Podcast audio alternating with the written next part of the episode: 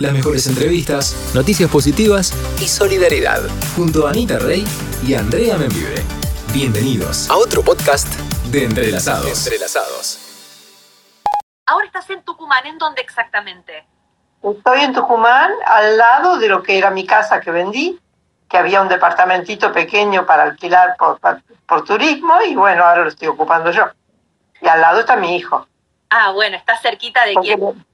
Sí, porque le vendí la casa a mi hijo. Bien, todo quedó en familia. En ese momento, ¿cuántos años tenía y qué pasó por tu cabeza que decidiste emprenderte hacia la aventura? Mirá, no sé muy bien qué pasó, pero pasó. 79 años tenía. 79 y bueno, de repente, viste, cuando se te cortan un poco los caminos y vos decís, ¿y ahora qué hago? Ya me aburrí de todo lo que hice en mi vida, que son muchas, muchas cosas. Pero bueno, no quiero seguir aquí sentada, jubilada, esperando qué, esperando qué. Si todavía me queda un poco de, de- hilo en el carrete y es mi, mi, mi cuota ya, ya me corresponde, lo voy a usar. ¿Y qué quiero hacer? Y bueno, me gusta viajar, me encanta viajar, siempre me gustó, me gusta manejar mucho. Y bueno, pero viajar como en auto, en avión, con un tour, con agencia, no, eso no más. Nunca me gustó y ahora menos que menos. Entonces dije, alguien me dijo, y bueno, ¿nunca te subiste a un motorhome? ¿Para qué me lo habrán dicho? Surgió la chispita y no se apagó más, y no se apagó más. Así que perseguí motorhomes hasta que me compré uno. ¿Vos ya tenías, habías este, en tu vida hecho algún tipo de vida así como casa rodante, motorhome, o fue así? No, lo más que lo más aventurero que había hecho había campamento, carpa cuando los chicos eran chicos, pero después nunca más, ¿no? ¿Y qué dijo No, y siempre fui muy de, fui muy de la comodidad, digamos, así que esto es un cambio real, un cambio real de, de, de desapego, de salir de la zona de confort y, y largarme nomás. ¿Tu ¿Qué familia? dijeron? Y bueno, la familia, ¿qué va a decir? Que estaba loca, primero. Lo primero que dijeron, no, no puede ser, no, no lo va a hacer. Bueno, dejémosla que hable nomás, total. Y bueno, cuando vieron que Sí, sí, sí, dejen de... ya van, ya van a ver, ya van a ver. Y bueno, cuando se dieron cuenta que venía en serio, por supuesto, me, me, me apoyaron, todos me apoyaron muchísimo. Así que fue muy lindo, fue muy, muy lindo. Y ¿Cómo- sigue siendo. sigue ¿Por qué ruta tomaste? ¿Por dónde fuiste? bueno, nunca, por donde el viento me llevó, en realidad no, no, no, no, no planifiqué ninguna ruta, no quería justamente la rutina, planificar, ver a dónde había que ir, buscar caminos, no, nada de eso. Salir a la ruta y ir para cualquier lado, para la derecha, a la izquierda, para adelante o para atrás. Te Y bueno, y así fue. mercadería y te fuiste a la ruta. sí, acondicionamos el motorhome. Primero, bueno, me llevé un montón de cosas de acá, de la casa, porque vendí todo, pero había separado como 11 cajas pensando en las cosas que podían hacerme falta en el viaje. Y bueno, cuando llegamos al motorhome, que yo no lo conocía, me, lo- me esperaba en Montevideo, me fui con las 11 cajas, con la camioneta de uno de mis hijos, qué sé yo, y cuando llegué allá no entraban más que tres o cuatro cajas porque yo había este, considerado más espacio del que realmente había. Así que bueno, otra selección de cosas muy, muy importantes para quedarse y las demás volvieron. Así que bueno, Ahora, eh, ¿es un camper? ¿Es un motorhome? ¿Qué mode qué? no, no, no, es un motorhome, es un camión grande, todo incluido. Motor y, y paso para la casa, todo junto, no, no, no está separado, no, no está montado en una camioneta, nada de eso, no. Es, un, ¿Es manejar un, un- un monstruo de esos? es una casa, es mi casa, ¿sí? Claro. Me ¿Y llevo el- la casa con baño, con cocina, con todo. ¿Cargaste todo ¿Cómo? el video? ¿Y qué fuiste? ¿Para Latinoamérica o te viniste para la Argentina? No, no, mi idea desde entrada era dar una vueltita por Latinoamérica, como si Latinoamérica fuera tan chiquita, ¿no? Entonces, bueno, partí para, pa- para buscar unos amigos que me iban a acompañar en el primer tramo, que viven en Concordia, Entre Ríos. Entonces, como lo iba a buscar a, a Uruguay, al motorhome, de ahí lo fui a buscar a los amigos a Concordia y de ahí salimos por Uruguay, por toda la costa, y cruzamos a Brasil y ya entramos en Brasil, que es casi un continente.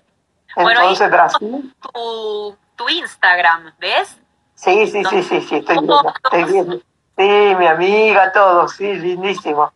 Este, así que bueno, la despedida fue, fue hermoso, realmente fue muy hermoso eh, partir desde Montevideo con, ya con compañeros, con un matrimonio amigo y mi hermano que me acompañó desde el primer momento. Va, no, no desde el primer momento, en el primer momento y después se bajó, por supuesto. Eh, todavía está trabajando, así que 15 días y estaba solo, su esposa había quedado en Buenos Aires, así que no mucho más que 15 días. Así que bueno, fue realmente muy lindo y me, adentré en Brasil y cuando me di cuenta, hacía ocho meses que estaba en Brasil. Yo no sabía ni cuánto iba a durar este viaje, nada, ningún plan. Pero mi, mi hijo, que me ayudó a comprarlo, me decía, bueno, mamá, disfrútalo, si en dos, tres meses no tenés más ganas, ya está, lo vendemos y se acabó el, asunto. Y ya te digo, de repente me di cuenta que hacía ocho meses que estaba en Brasil y no pensaba bajarme. No pensaba. Es yo quiero compartir los mensajes que van llegando porque te están diciendo cosas muy lindas. Primero que estás como poniéndole ahí la semillita de la aventura a muchos, como vos. Ya tengo, yo, tengo varios convencidos. Yo quiero hacer ya eso. Tengo varios sana el alma. Después por acá tenemos más. Gracias a vos, dice Cristina, me estoy armando la mía. Tengo 68 años. Vendí todo y doné mi biblioteca de muchos libros. Ah, qué bueno, buenísimo, buenísimo, me parece genial. Genia, yo quiero hacer eso. Genia, bueno, vos, para vos, Sara, la verdad, que sos lo más, Sara. qué bueno. La verdad que me, sorprende, digamos, todavía me sorprende tantos comentarios positivos, tanta gente que me, me sigue, que me aprecia, qué sé yo, que me quiere conocer. Es muy lindo, la verdad que es muy lindo. De Brasil, hagamos como un mini recorrido. Estuviste ocho meses de golpe en Brasil. Ya estabas al norte de Brasil, me imagino. Sí, sí, bueno, ocho meses sí, ya estaba en Belém, al norte-norte. Hermoso. Y de ahí me... Oh, bellísimo. Brasil es una, hermosura de, país. Y la gente maravillosa, realmente. Así que bueno, llegué al, norte de Brasil y medio que se me acababan los caminos porque no, me, no, no, quería seguir hacia el norte porque no podía pasar por el pozo de Darién que, para comunicarme con el Centroamérica era complicado, había que hacerlo. Y entonces este, eh, decidí que iba a hacer un viajecito diferente y me monté a una balsa con el motorhome por el Amazonas. Entonces recorrí el Amazonas de punta a punta.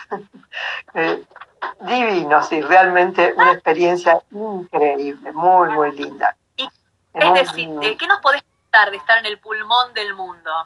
Bueno, es hermoso. Uno, uno no se da ni cuenta en el momento dónde están y qué es lo que ocurre, pero de repente pensar que estabas en el, en el Amazonas dejándote llevar por las aguas, porque íbamos remontando el Amazonas en realidad con una lentitud increíble que había que ver las hojas de los árboles para ver si realmente se movía esa balsa o no.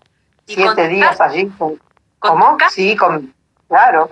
Y yo vivía arriba de mi casa pero por supuesto que me podía bajar, podía bajar a la, a la, a la balsa y, compartir las comidas con la gente que viajaba, que viajaban eh, en, bolsas de dormir, de esas eh, hamacas que se cuelgan de ganchos, la mayoría eran 300 pasajeros que estaban así en el barco y muchos eh, containers y camiones y camionetas, enorme, una balsa gigante. Entonces, este, bueno, era una vida a bordo como, como en un crucero, qué sé yo, de, diferente tipo, pero así.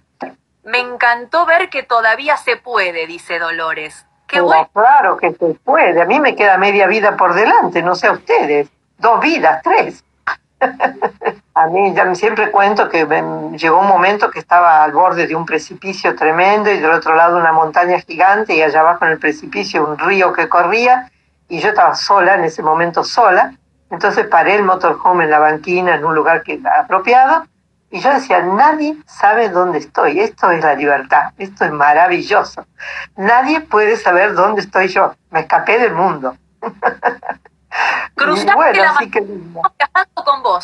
Cruzaste el Amazonas. ¿A dónde llegaste? ¿Ecuador, Colombia? ¿Por dónde andabas? No, no, primero llegué a Manaus, en el centro de Brasil, eh, que es una ciudad que no tiene conexión terrestre, no hay caminos que la, que la comuniquen con nada, solamente ríos. Entonces bajé en, Manaus, eh, allí había un matrimonio de brasileros que me esperaban, que yo no los conocía, por supuesto, pero que nos hicimos re amigos y estuve como 15 días con ellos. Yo viajaba en ese momento con un sobrino mío, un, sobrino joven de, 30 años, con pinche, Y bueno, y estuvimos allí unos días en, en Masnaos y luego volvimos a tomar otra balsa para seguir rumbo hacia el sur, límite con eh, Brasil, Bolivia y, y Perú. Y de allí otra vez al norte, pero por el Pacífico, a Lima, a Cusco y a la selva, a la selva, una experiencia en la selva para, tomar el ayahuasca.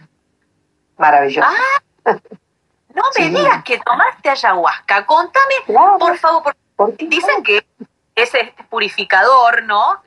Contanos primero qué es, para aquellos que lo que no entienden, ¿qué es el ayahuasca?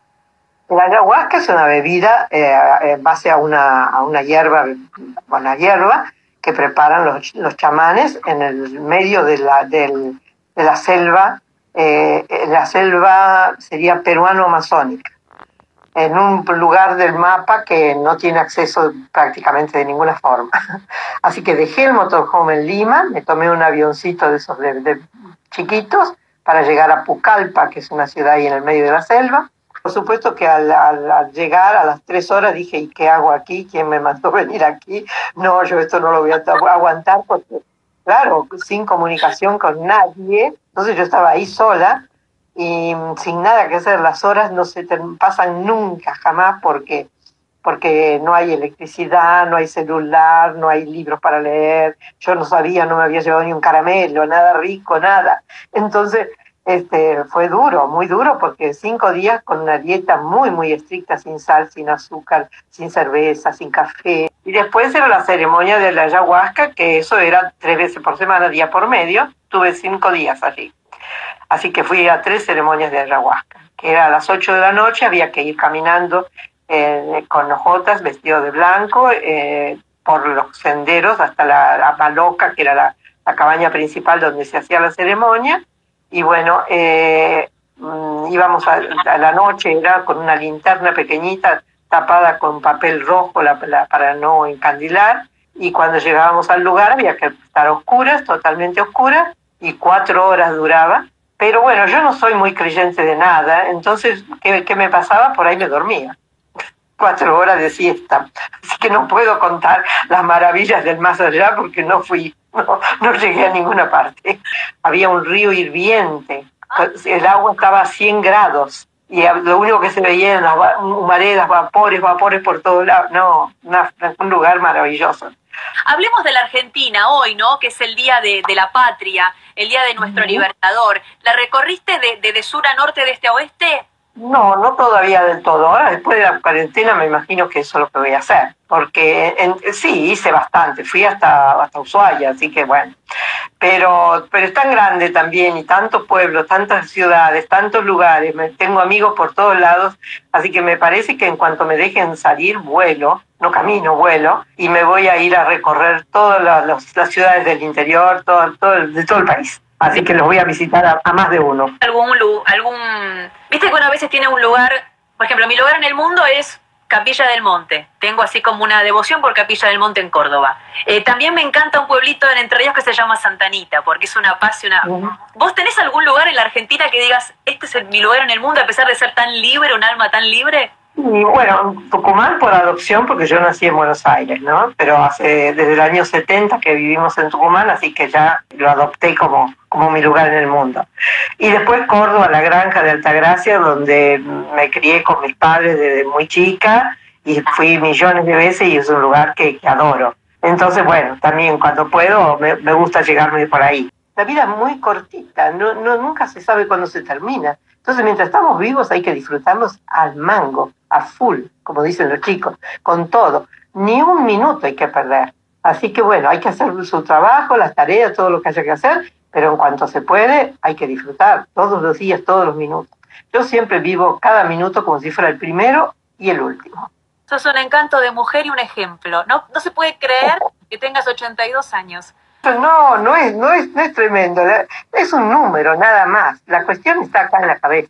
Y en el corazón y en el espíritu. En el espíritu, no, no es una cuestión de años. Sumate a nuestros vivos en Instagram, lunes y miércoles, 17 horas. Seguinos en arroba entrelazados en radio.